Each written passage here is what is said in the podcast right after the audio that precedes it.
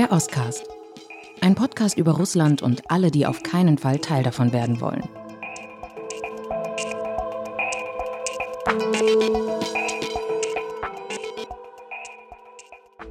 Michael, du lebst ja in Moskau. Sprichst du mit deinen russischen Freunden, mit Bekannten oder mit Gesprächspartnern, die du für Recherchen triffst über den russischen Angriffskrieg auf die Ukraine?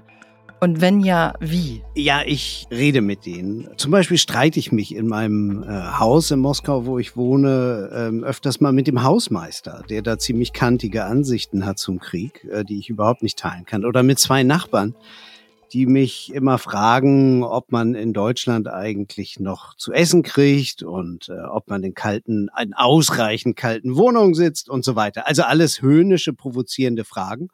Und dann sage ich halt, unsere Supermärkte sind voller als eure, die Preise sind niedriger und außerdem sitzen wir in der Wärme im Gegensatz zu diversen russischen Städten, wo gerade die Fernwärmerohre platzen, weil sie seit 40 Jahren nicht renoviert sind.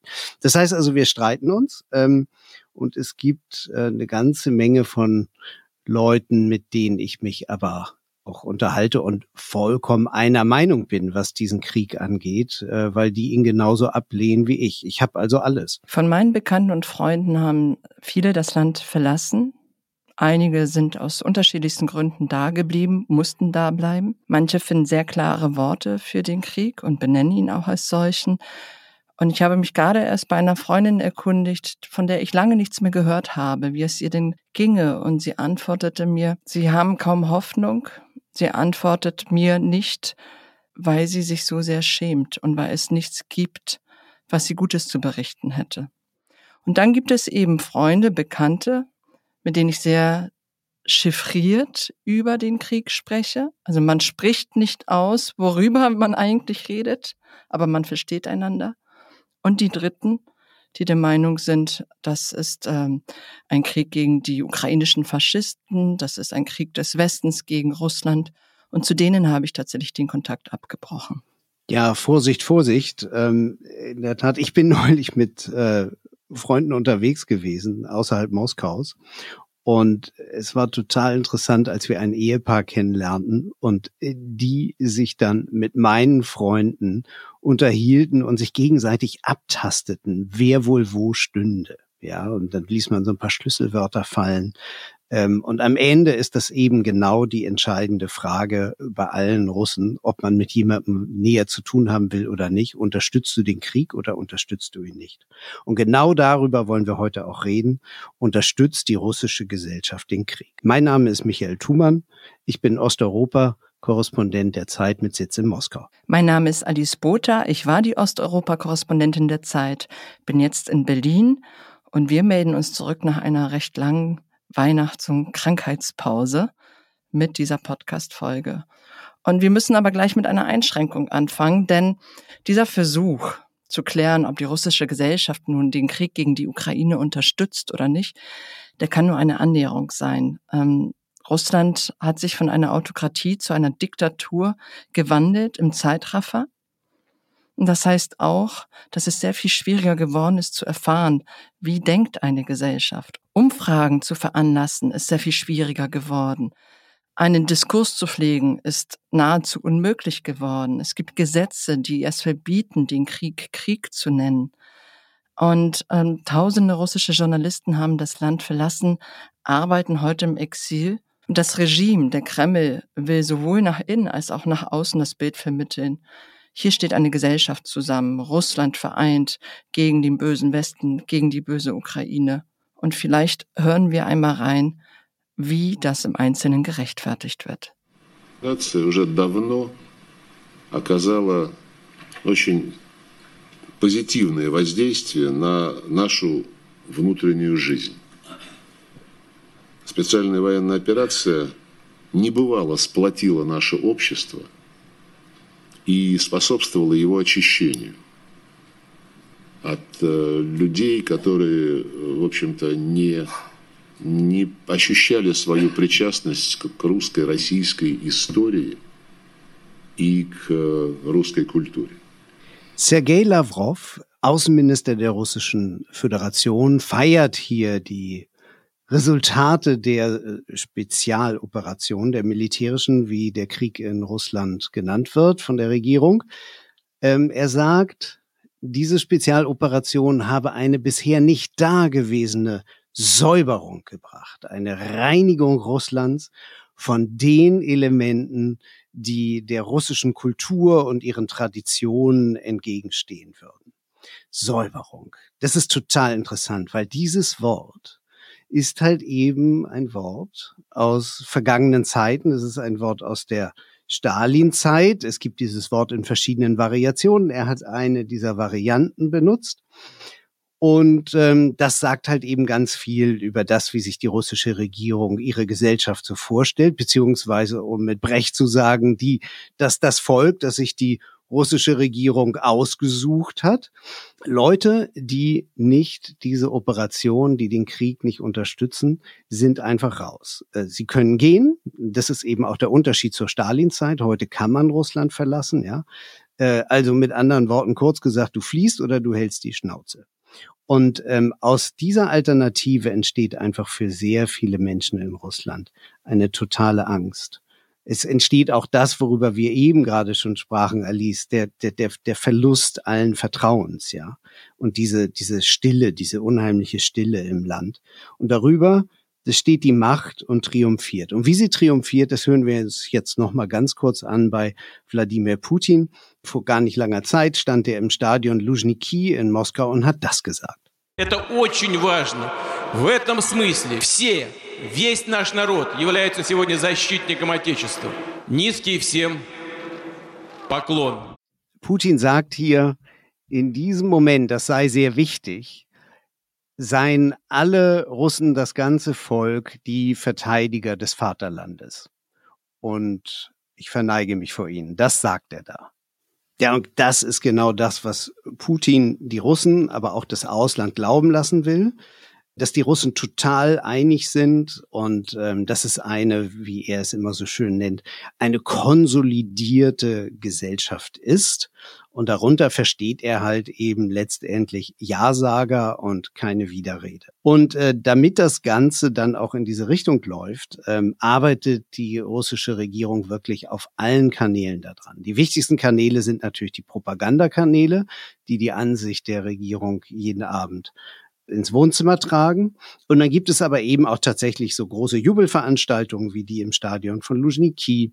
Und es gibt äh, ganz, ganz wichtig, äh, Jubelshows, äh, Jubelveranstaltungen, Ausstellungen, wo Menschen hingehen und ähm, dann einfach die Errungenschaften Russlands in den letzten Jahren unter Putin äh, anschauen können. Ich war neulich auf so einer, das heißt Forum Russland, ist auf dem großen Ausstellungsgelände im Norden Moskaus. Und da gehen einfach Hunderttausende gehen da durch äh, und werden halt eben von allen Seiten beschallt, was erstens die militärische Spezialoperation alles so erreicht hat. Ähm, es sind auch die vier ähm, annektierten Gebiete der Ukraine sind eben auch dabei und plus die Krim, die sich da halt eben mit Ständen präsentieren. Und es gibt für Kinder die dorthin geführt werden. Ähm, allerlei Veranstaltungen und man kann Bilder malen, äh, vorzugsweise übrigens in den Farben Blau, Rot und Weiß, den russischen Nationalfarben.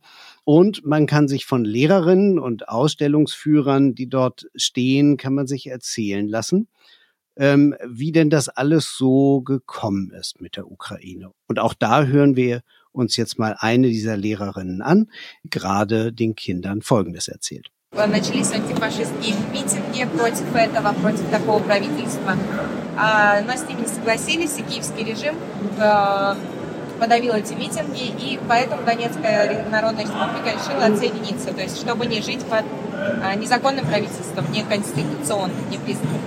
Ja, diese Lehrerin, die dort vor den Kindern steht und man hört im Hintergrund den Lärm dieser großen Ausstellung, weil da ja gerade Tausende vorbeiziehen, die erzählt äh, von dem Maidan 2014, äh, den, den großen Demonstrationen gegen den damaligen ukrainischen Präsidenten Janukowitsch, der wenig später gestürzt ist.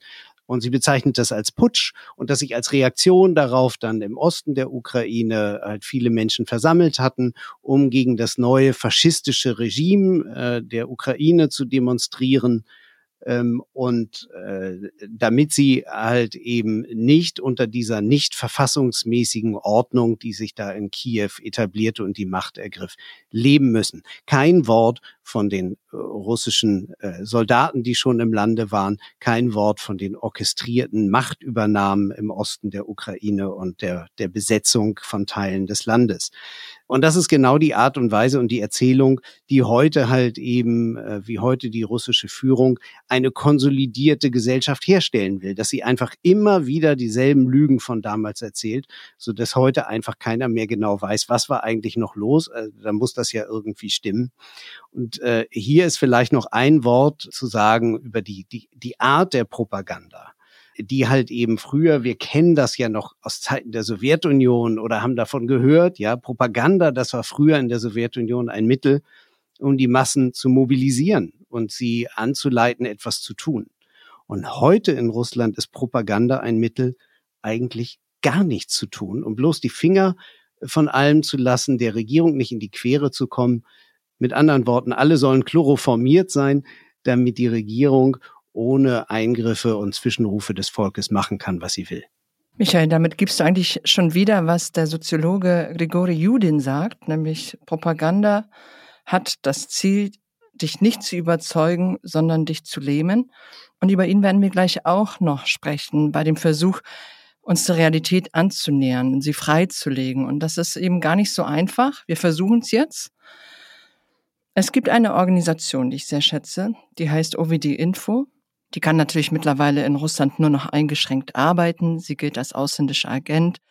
Aber sie setzt ihre Arbeit tatsächlich fort. Was sie machen, ist, sie dokumentieren beispielsweise bei Protesten, wie viele dort waren und festgenommen worden sind, welche Rechte wurden Menschen nicht gewährt. Und das alles kann man dann auf der Website, die in Russland blockiert ist, nachlesen.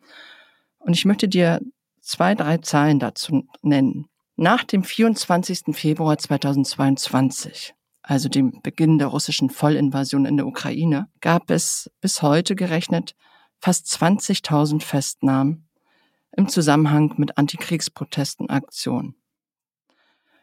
Und in den nächsten Tagen, in den nächsten Wochen werden 176 Fälle verhandelt, die als politisch eingestuft werden. Also sind politisch motivierte Fälle, die vor Gericht jetzt landen.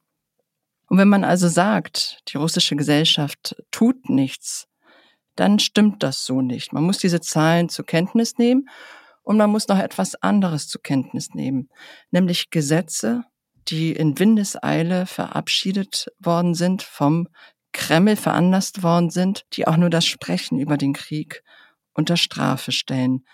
Offiziell, du hast es schon gesagt, heißt der Krieg in Russland militärische Spezialoperation. Und jedes Aufklären darüber, was die russische Armee in der Ukraine tut, welche Verbrechen sie begeht, wie sie vergewaltigt, wie sie tötet, wie sie Zivilisten regelrecht abschlachtet, wird unter Strafe gestellt. Du kennst sicherlich Alexei Garinov, das ist ein Kommunalpolitiker und er äußerte sich sehr, sehr klar zu dem Krieg gegen die Ukraine, verurteilte ihn aufs Schärfste und wurde verurteilt zu insgesamt sieben Jahren Haft. Ihm geht es sehr schlecht, er ist gesundheitlich angeschlagen. Man weiß nicht, ob er diese Zeit überhaupt überstehen wird. Oder eine Künstlerin, Sascha Skatschenko heißt sie, die in einem Supermarkt in St. Petersburg die Preisschilder ausgetauscht hat mit kleinen Nachrichten gegen den Krieg. Also winzige Botschaften von der Größe eines äh, Mehl, so und so viele Rubel Größe. Die ist jetzt gerade 33 Jahren zu mehreren Jahren Haft verurteilt worden. Das ist fatal. Sie leidet an einer schweren Form der Zöliakie, eine Glutenunverträglichkeit. Es geht ihr sehr schlecht. Sie darf aber nicht im Hausarrest diese Haftstrafe absetzen. Und so geht es eben immer weiter. Und einige Soziologen, Grigori Judin ist einer davon, aber auch der Gründer von OVD Info, Grigori Achotin, die sagen, na ja, wie wollt ihr in so einer Gesellschaft Widerstand erwarten? Wie wollt ihr wirklich der Meinung sein, dass eine Mehrheit der Gesellschaft in Russland diesen Krieg unterstützt. Das ließe sich daraus nicht ableiten. Ahotin sagte mal grob bei einer Veranstaltung, 25 Prozent der Russen seien für den Krieg, 25 Prozent seien dagegen und 50 Prozent seien einfach passiv. Und Judin sagt generell, man kann den Umfragen heute nicht misstrauen. Passivität ist das große beherrschende Gefühl. Aber ich muss ganz ehrlich sagen, ich weiß nicht, Michael, ich, ich schaue da irgendwie so mit einem gewissen Zweifel auf, auf diese Versuche, ja, die Kriegsunterstützung, die ich zum Teil wahrnehme, ein bisschen wegzuerklären. Wie geht dir das? Wie nimmst du das wahr? Also ich kann das nicht in Prozentzahlen ausdrücken. Ähm, ich finde das, was Akotin da gesagt hat, so 25 dafür, 25 dagegen, 50 Prozent indifferent, das zielt vielleicht in die richtige Richtung. Und es gibt dann natürlich zu diesen Indifferenten auch nochmal ganz viel zu sagen, da kommen wir noch drauf. Aber ich finde eigentlich, dass diese Diversität der Meinung, ich habe das äh, damals beobachtet nach dem 24. Februar 22, wie äh, sich die Meinung eigentlich so in verschiedenen äh, Schockwellen bildete. Ja, erst war der totale Schock, es ist Krieg, was, wie, das hat uns keiner gedacht, das hätten wir nie gedacht. Ja, und dann gab es halt auch Demos und punktuellen Protest. Und dann kam die Phase der, der Unterdrückung und die Repression und alle merkten plötzlich, es war total gefährlich. Und dann setzte so eine Form der Gewöhnung ein. Ja, das Leben geht irgendwie normal weiter und es ist trotzdem Spezialoperation und wir kriegen das aber irgendwie nur im Fernsehen im Wesentlichen mit. Und dann gab es eine nächste Phase und da, da setzte dann die Mobilisierung ein. Und das war im September 22 und das war dann nochmal so ein großer Schock für viele, weil es plötzlich so aussah, als würde es halt eben jetzt einer größeren äh, Menge von Männern an den Kragen gehen und sie würden alle an die Front geschickt und man machte auch richtig Jagd auf die Menschen. Du hast ja auch erzählt, dass Moskau damals wie leer gefegt war und in den Cafés nur noch Frauen saßen. Ja, genau. Das waren die ersten Tage nach der Mobilisierung. Da traute sich einfach kein Mann mehr auf die Straße, weil sie alle dachten, jetzt kommen sie mich gleich holen.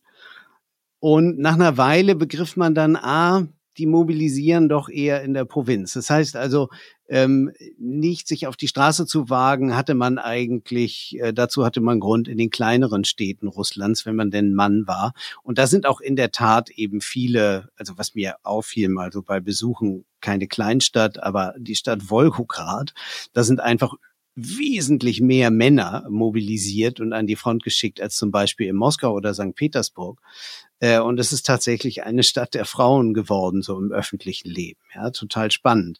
So, und es gibt halt eben aber andere, äh, die, die sich der Sache entziehen. Und ähm, da wäre vielleicht einer mal zu nennen, der ist, der ist Polizist. Ähm, den habe ich in Georgien getroffen, äh, weil er längst geflohen war und ähm, sich halt eben nicht mobilisieren lassen wollte, nicht einverstanden war mit der Art und Weise, wie die Polizisten in Moskau heute jeglichen Protest unterdrücken und wie sie einfach Leute, die ein Schild hochhalten oder in irgendeiner Form Nein zum Krieg sagen, äh, äh, quälen, verhaften und äh, vor den Richter zerren.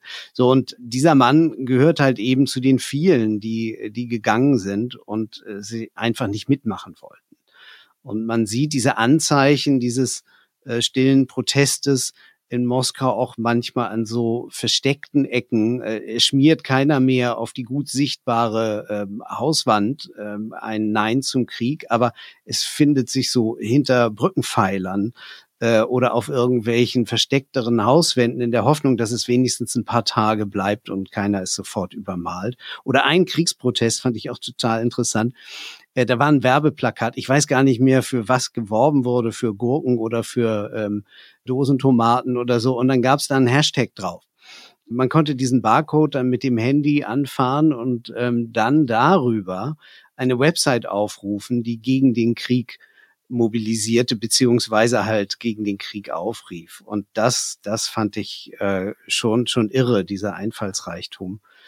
Da merkt man einfach, dass es wirklich eine ganze Reihe von Leuten gibt, die echt dagegen sind und äh, neulich ist eine total interessante Sache passiert, weil normalerweise bekommt man davon natürlich beim Fernsehen nie was mit. Aber in der Propagandasendung 60 Minuten, 60 Minuten. Wow. Ja, genau. Das ist meine, meine Horrorsendung mit äh, einem Ehepaar Popov und Skabeva. Zuverlässige Propaganda am Nachmittag. Ja, und die setzen jeden Nachmittag ein und sind einfach so furchtbar, äh, dass es schon wieder ganz schrecklich gut ist. Und äh, die hatten dann wieder, dachten, sie fahren einen ihrer Propagandafilme ab und haben so ein bisschen Stimmen von der Straße, also Mats ab und dann kam das hier. Проголосуете ли вы за Путина на предстоящих выборах? Я вообще не хочу видеть его ни дня. А потому что этот человек разваливает страну. Этот человек, по моему мнению, вообще должен сидеть на скамье подсудимых за преступления свои. Я считаю, что это наруш... он нарушил дух Конституции еще в 2012 году, когда пошел в третий раз. Я считаю, что он должен уйти. Ja, die Frage war, werdet ihr für Putin stimmen? Und was dann gesagt wurde, Michael, ich weiß nicht, ob das eine Panne war oder wohl kalkuliert, aber äh, magst du übersetzen? Ja, er, er hat dann gesagt, also ich wähle überhaupt nicht für Putin und ich finde eigentlich, dass dieser Mann, Putin, im Gefängnis sitzen solle und dass er einfach die Konstitution, die Verfassung einfach x-mal gebrochen habe und nicht verdiene, an der Spitze Russlands zu sitzen. Und das ist schon der Hammer. Äh, so in 60 Minut äh, war schon starker Tobak und hat auch gleich zu erheblichem Rumpeln in der Redaktion und ganz erregten Anrufen von weiter oben geführt. Also äh, da war mal ein bisschen Stimmung in der Redaktion. Also doch eher äh, eine Panne als ein wohlkalkulierter Tabubruch. Weißt du, Michael, wir haben doch auch ein Dossier zusammen gemacht mit Katharina Lobenstein über die letzten Worte. Das sind ähm, Worte, die Menschen kurz vor der, ihrer Urteilsverkündung nochmal sagen können. Meistens befinden sich in so einem Glaskäfig. Und das sind ja die wenigen Momente der Freiheit, bevor die absolute Unfreiheit droht die dann möglich werden. Und Skuchilenko und Gorinov, die du vorhin erzählt hast mit ihrem Schicksal, die waren ja Teil des Dossiers und Teil dieser Menschen, die da unterdrückt werden für wenige Worte oder Preisschilder. Und es waren auch unglaubliche Worte, die sie in, in diesem Glaskäfig stehend, sitzend äh, nochmal gefunden haben und, und, und die voller Aufrichtigkeit waren und einmal mehr betont haben, wie sehr man der Ukraine beisteht und wie falsch dieser Krieg ist. Mich hat es damals auch sehr berührt. Es hat auch unsere Leserinnen und Leser sehr berührt. Wir haben wahnsinnig viel Post bekommen. Und alle haben über diesen Mut gestaunt, der sich da gezeigt hat. Und alle waren auch na, fast froh, dass es noch Menschen gibt, die so mutig sind und so heldenhaft ihre Stimme in Russland erheben. Und ich habe mich trotzdem gefragt, ob sich hier auch nicht so eine Sehnsucht in Deutschland ähm, offenbart nach dem guten Russen, nach dem russischen Staatsbürger, der klar diesen Krieg verurteilt, der das alles falsch findet. Und ich erinnere mich noch aus der Zeit 2014, 2015, als ich in Moskau war und die Ukraine als Thema war dann noch allgegenwärtig. Man war noch völlig besoffen von der Annexion der Krim, Krimnasch, Krimnasch, fühlte sich äh, wie von den Knien erhoben. Das ist ja auch also ein verbales Leitmotiv, ja. Putin hat das Land von den Knien erhoben. Und in den absurdesten Gesprächen ging es immer um die Ukraine. Also ein Beispiel, ich klingel bei den Nachbarn, bei mir zu Hause in Deutschland war etwas passiert, es gab einen Unfall in meiner Familie, ich musste nach Hause fahren, übergab den Schlüssel für die Wohnung und dieses Ehepaar, gehobener Mittelstand, erklärte mir, Seit dem Maidan gebe es weltweit viel mehr Autounfälle, denn der Maidan habe global für Unordnung gesorgt. Gebildete, studierte Leute der Intelligenzia zuzurechnen. Und selbst in liberalen Kreisen, nicht überall, aber du hast es vielleicht auch erlebt, gab es immer so eine gewisse, ja, belächelnde Ukraine wenn man schon nicht über die Hachle, also dieses sehr herabsetzende Wort für die Ukrainer, sprach, dann doch irgendwie über die, die, die kleinen Brüder, das kleine Russland, den man irgendwie zeigen muss, wo es lang geht. Ja, und die man irgendwie nicht ernst nahm und die irgendwie auch so eine lustige Sprache, so einen lustigen Dialekt, den man dann manchmal so nachgeäfft hat, äh, obwohl man ihn natürlich nicht sprach. Wer lernte schon Ukrainisch, ja? Also im Grunde genommen wirklich so eine von oben herab Haltung, aus der sich einfach dann auch äh, vieles speist, was, was heute die Ukraine angeht. Und ich habe mich eben gefragt, ob es nicht auch ein bisschen wunschgetrieben ist, in unseren Analysen zu sehen, doch, da ist ein Teil der russischen Gesellschaft, und der ist gar nicht so klein, der sich gegen diesen Krieg stellt, wenn er denn nur könnte.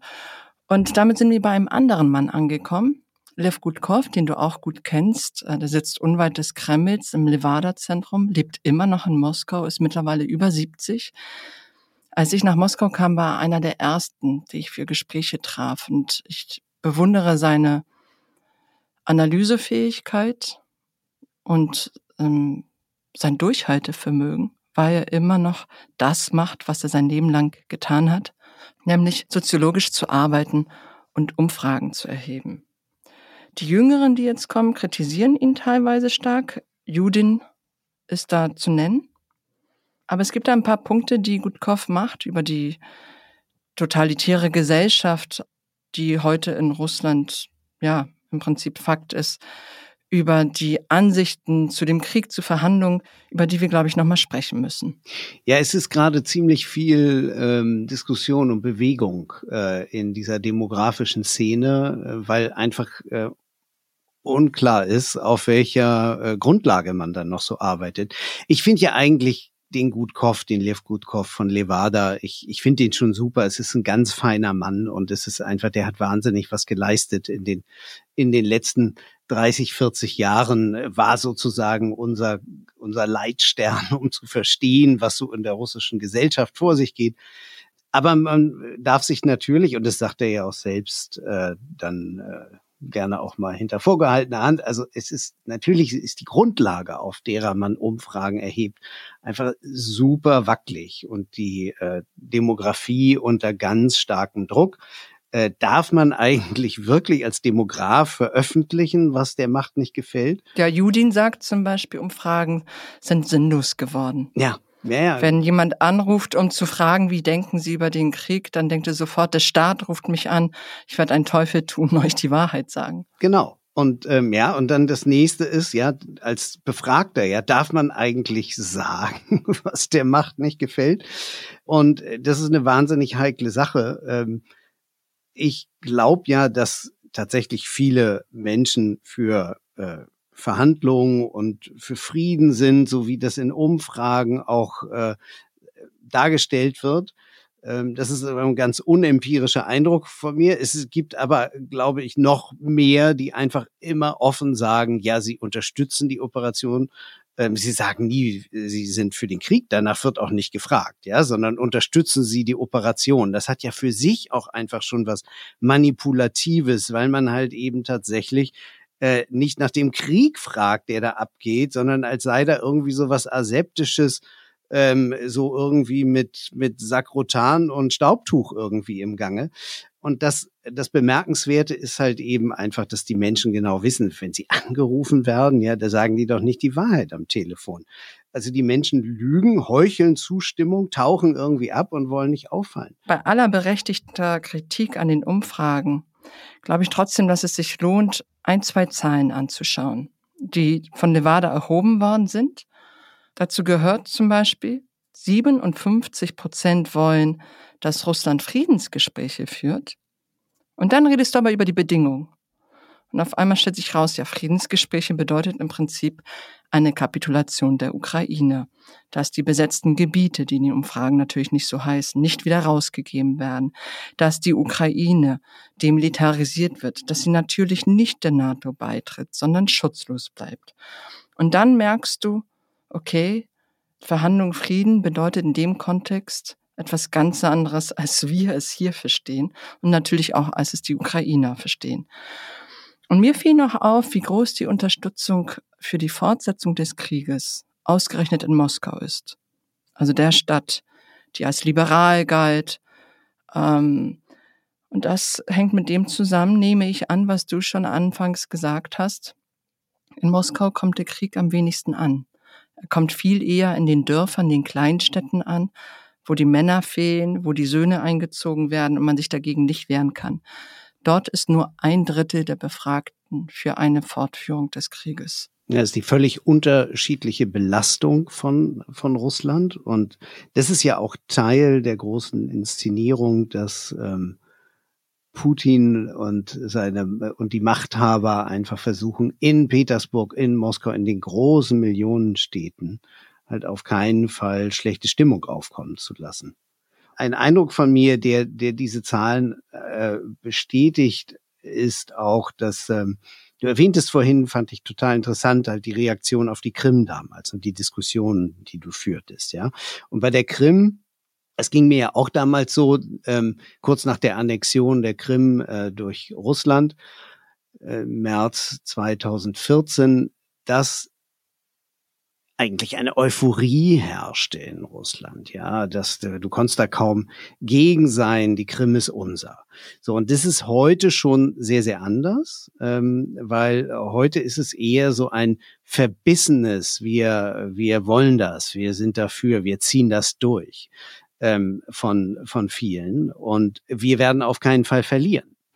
Und das wird dann äh, letztendlich den Menschen erleichtert, so verbissen mitzuziehen, äh, weil die Propaganda dann halt wiederum erzählt, dass man in Deutschland nicht richtig was zu essen hat oder dass einem da kalt sei.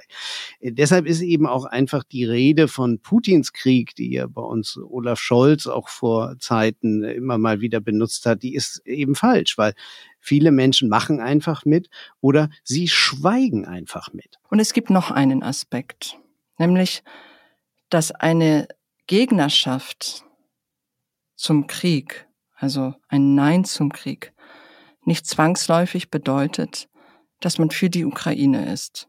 Es gibt all jene, die die Ukraine unterstützen. Wir wissen nicht, wie viele es sind. Ich glaube, was wir auch sagen können, ist, dass es keineswegs so ist, wie uns die äh, russische Propaganda glauben lassen will, dass die Gesellschaft geschlossen hinter Putin steht. Und doch sind es, denke ich, eher die Minderheit, die sich für die Ukraine aussprechen. Ich habe mit meinem Kollegen Maxim Kireev gesprochen, der bei Zeit Online ist und den ich seit vielen, vielen Jahren noch aus Russland kenne. Und er hat kürzlich recherchiert, wie sich Frauen, deren Männer eingezogen worden sind, die mobilisiert worden sind, zusammenschließen in Chatgruppen, um etwas zu tun, um sich gegen diesen Krieg auszusprechen. Und es war sehr interessant, was seine Recherchen ergeben haben. Sie waren gegen diesen Krieg, weil sie nicht wollten, dass ihre Männer dort drin kämpfen. Sie waren gegen diesen Krieg, weil sie das Gefühl hatten, ihre Männer sind zu schlecht ausgestattet.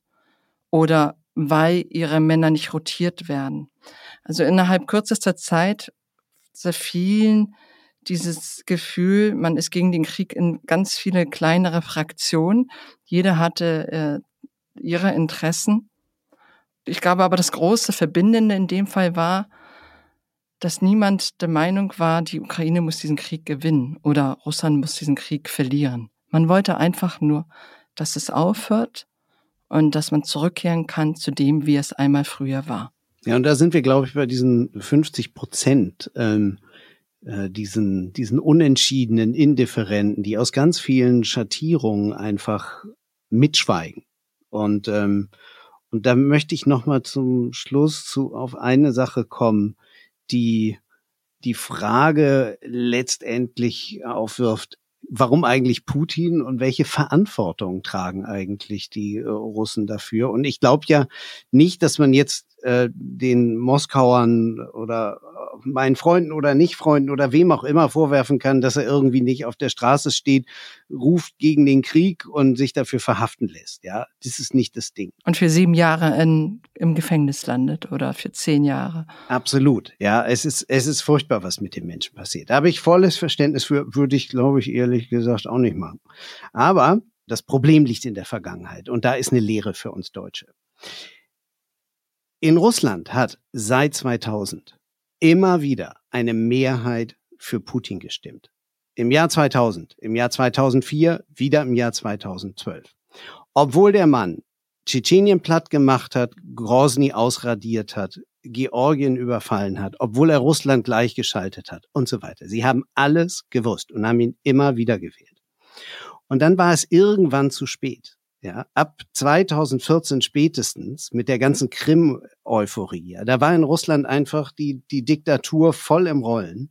Und der Zusammenhang zwischen Krieg und Diktatur, der schloss sich einfach. Der war perfekt. Und heute ist es einfach wahnsinnig schwer, und gefährlich dagegen zu sein. Und das ist die Lehre für uns.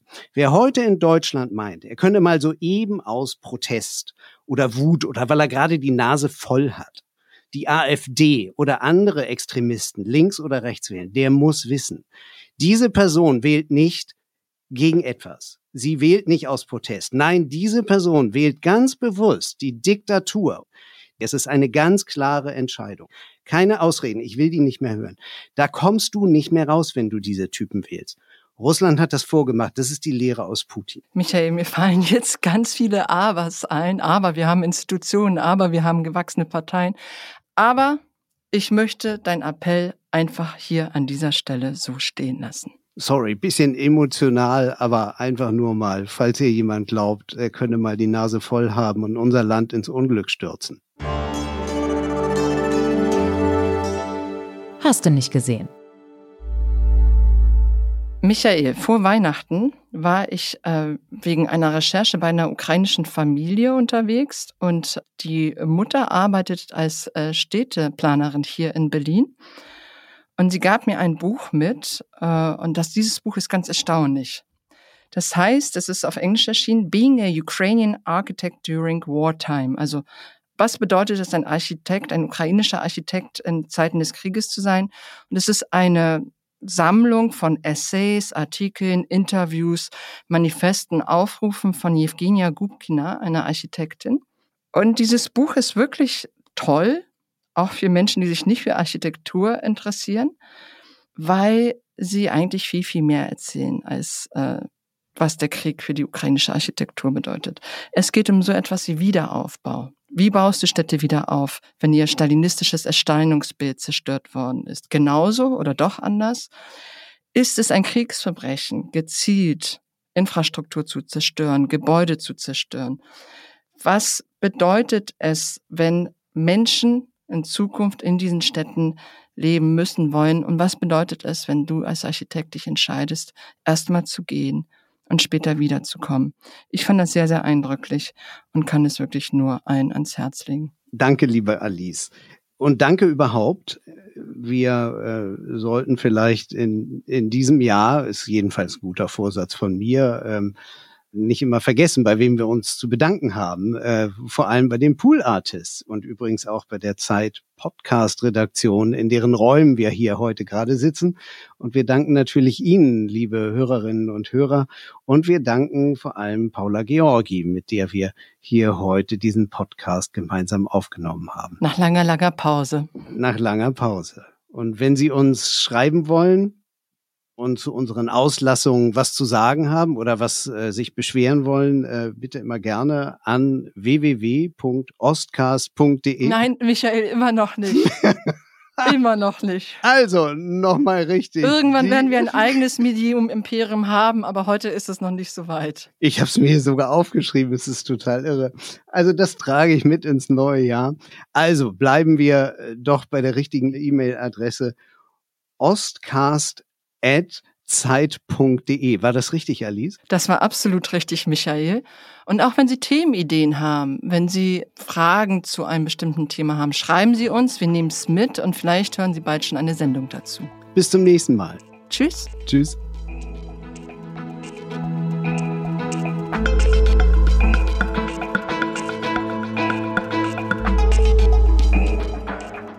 Der Oscast ist ein Podcast von Zeit und Zeit Online produziert von Pool Artists.